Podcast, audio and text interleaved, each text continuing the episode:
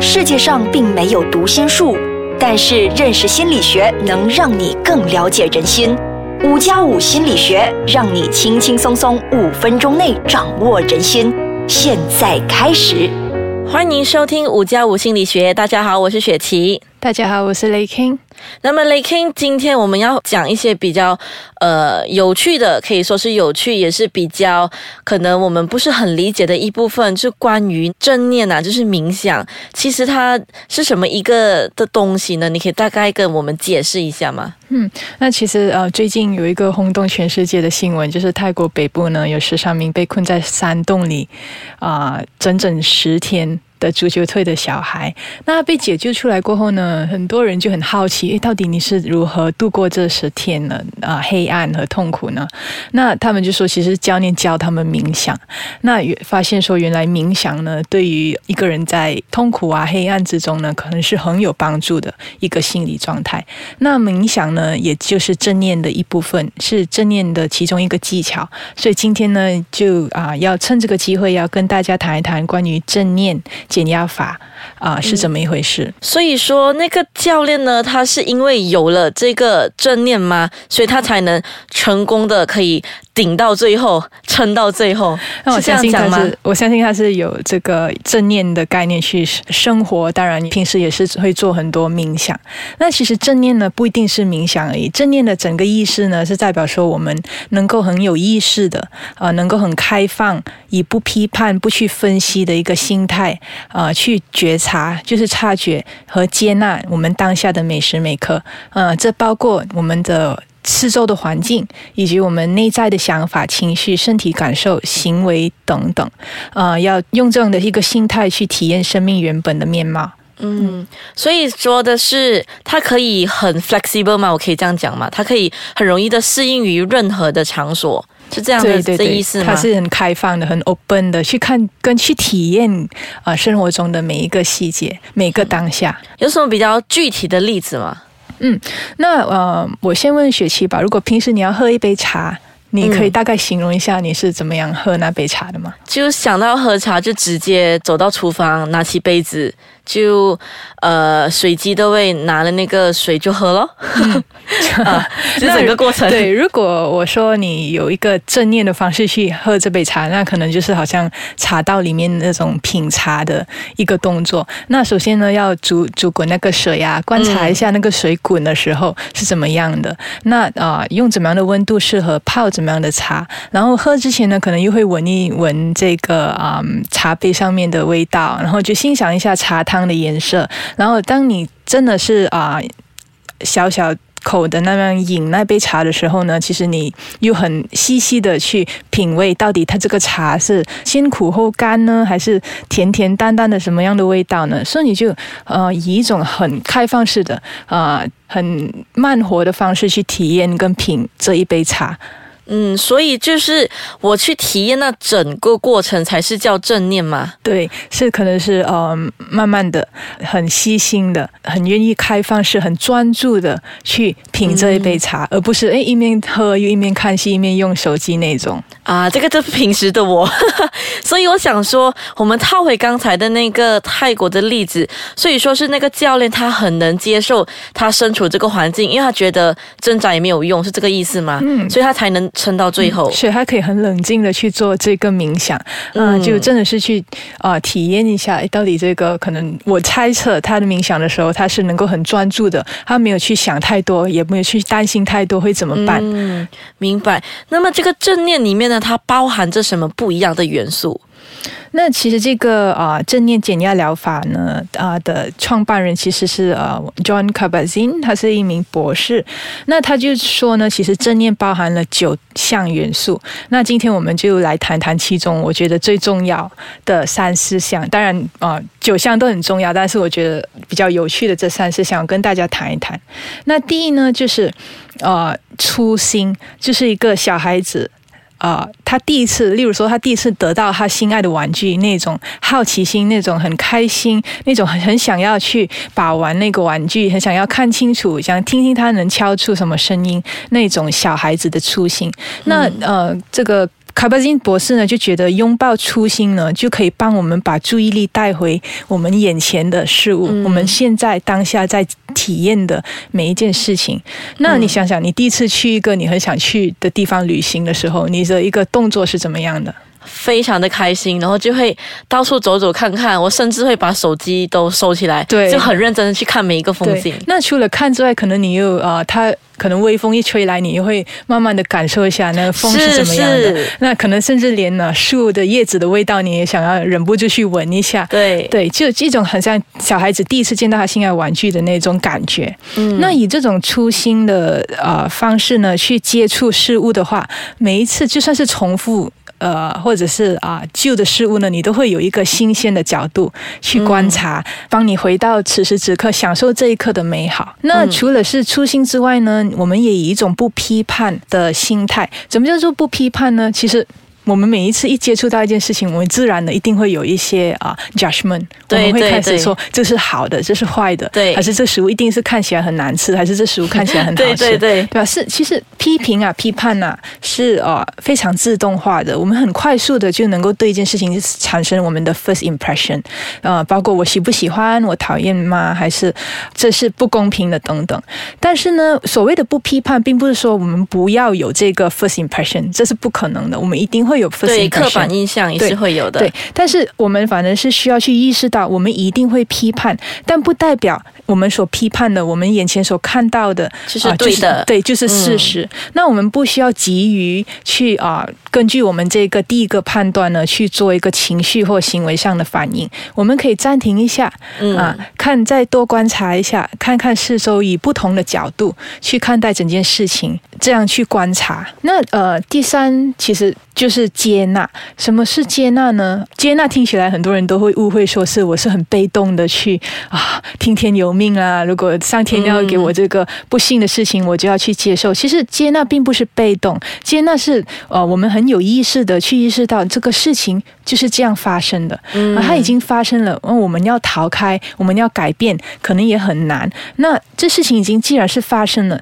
那就算它不是我们所希望的，呃，那我们也不一定要很很很抗拒、很排斥，嗯也不用很以一种很情绪化的方式去拒绝他，或者去呃批判他，还是说呃为什么对我不公平，而是尝试去接受。我们这样接受以后呢？我们反而是会呃，诶，能够去面对它，比较顺心一，点。顺心一点。那可能我们还可以呃去改变一下，到底呃这个事情后来可以发展成什么样，所以就以一种接纳的心态，才能够啊、呃开始去改变。嗯，那么现在呢，我们先休息一下，待会回来呢，会跟大家讲一下，到底这个正念呢，它对我们的好处是有些什么的。那么为什么它这个呃正念呢，会让我们觉得呃可以改变一个人的？所以呢，我们等下回来再继续聊。欢迎回来。刚才呢 l a k i n 就解释了很多关于这个正念的它有的一些元素。那么 l a k i n 我就想问一问了，它对我们的生活啊是有怎么样的一个帮助呢？其实整个嗯拥抱正念的生活方式呢，其实是。可以使我们活在当下。那活在当下到底有什么好处呢？第一就是一定它会提升我们的生活品质。怎样提升我们生活品质？你想想，如果你不是活在当下的话，你可能经常就是一直处于很担心明天会发生什么事情，明天啊、我的工作能不能够做得完，还是明天我要去啊、参加这个啊。社交场合里面，别人会怎么批判我，就可能会有很多担心的想法。那个就是活在未来，不是活在当下。嗯那呃。除了活在未来，你可能也是活在过去，就是过去痛苦的记忆呢，可能你还是呃反反复复的一直去想啊，去回忆起过去，可能已经过去也是比较负面的一些啊、经验，那就没有办法达到。哎、我真的是活在当下啊！我去看一下现在这个风景是怎么样。嗯一直我现在回忆过去，对吗？对，或者是担心明天，嗯我无法真的是去享受这个过程。那很多时候我们在生活中就会难不免会追求一些东西，例如说可能啊、下一个学期我的考试要考得很好。嗯那呃很多时候呢，当我们一直朝着那个目标的时候，我们只是锁定目标，得到了那个结果，我们反而是好像失去了过程中很多的乐趣，我们并没有去留意到。那呃用正念的方式去啊、生活，活在当下呢，就可以使我们同时也享受这个过程。呃，即使它不是顺心的，可是我们还是会享受，是这个意思吗？对，就是嗯，当虽然它未必是一件好事，但是你也可以完全的去体验。可能它是令你伤心的一些事情，你也可以去体验这个感觉。可以伤心，它你体验了，你面对了，他可能可以是你会更想要珍惜下一次开心的。所以，我们不会用逃避的心态，反正我们是去嗯很开放的去体验。那嗯。由于呢，正念呢，它可以啊，刚才说到，其实是一种，它可以。使到你很专注的你的眼前，你的当下，它所以说它也是一种专注力的训练啊。然后以一种不逃避的方式去面对你的情绪的话，它也也是一种情绪管理的方式。那间接呢，它就可以达到舒缓压力。所以这些都是正念的一些好处。嗯，那么可是人的思想啊，都是非常的难改变的嘞。可以，那么呃，要怎么样植入在他们脑海里植入这个正念？然后呃，这些训练的技巧啊，这有些什么呢？我真的很同意，人的思想非常难改变。对，但是呢，呃，如果你真的想改变，想要去享受这个正念的好处呢，可以呃，先从这一些步骤开始。当然，你还需要很多的练习。那呃，其实现在的生活，很多人都是很崇尚那种啊，multitask，就是我同时间我又一边听歌，可能一边又啊做功课，可能一边又跟朋友聊天。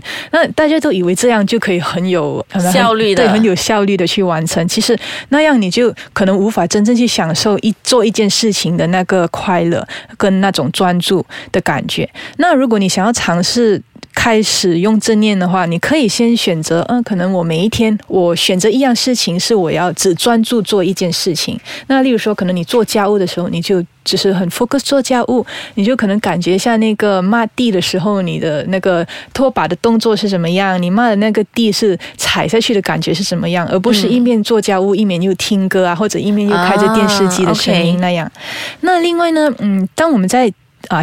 只是做那一件事情的时候呢，可能我们也可以很留意的去观察，到底我们做整个事情的过程是什么样。嗯，例如说，呃，很多人都很喜欢听交响乐吧？那交响乐里面可能同时间有很多乐器，它都在啊一起演奏。但是如果你想要只专注的观察一件事情，可能你可以选一个乐手。他弹的那个乐器，你就只是听这个乐器所弹奏出来的声音，你只专注看这一位乐手。那你观察他的时候，你可以观察他的动作，啊，你可以观察，哎，到底他，例如说他在拉大提琴的时候，那个手指是怎么样的？他的脸部表情啊，他整个投入，呃，是怎么样？你可以这样细细、很细微的去观察。嗯，那除了观察之外呢，你可能脑海里可以。很很简单的去描述啊，好像刚才雪琪跟我描述他喝茶的时候，他就很仔细的说，他走到了去那个厨房，怎如何拿起了那个杯子，那个杯子是湿的还是干的，然后那个茶的温度可能是温的还是热的，你就可以啊慢慢的去描述整个过程。嗯，那么我想问的是，这个正念治疗哦，对哪一类的那个心理疾病是有效的？嗯，那就算是没有精神疾病或心理疾病的话，它其实是一个很有效的。的啊，减压法，它有整套的正念啊，减压法，呃，可以帮助啊有无压力的人去啊疏解他们的压力。那当然呢，如果你是有焦虑症的症状或者忧郁症的症状，其实研究上也是证明说啊，把这个正念的一些技巧加入你的啊认知治疗里面呢，也是很有帮助、很有效的，因为它可以达到一个啊。情绪管理和自我调节的那个目标。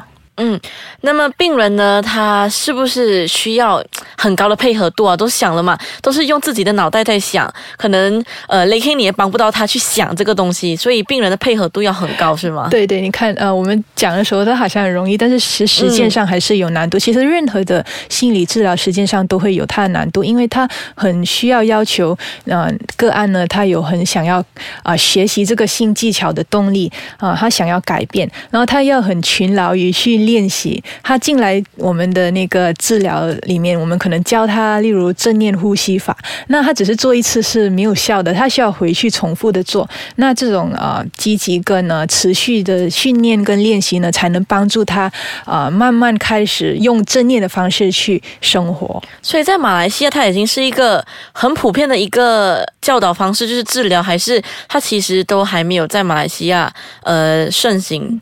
其实呃，我说普遍可能不是很普遍，但是还是有的，尤其是在雪兰莪州，其实有一些临床心理师，可能甚至是精神科医生，他们都有提供这个正念啊减压法，哦或者正念治疗各个方面，可以用在啊可能啊专注力的训练啊，甚至是啊父母如何教养孩子的方法上，都有这一类的治疗或服务。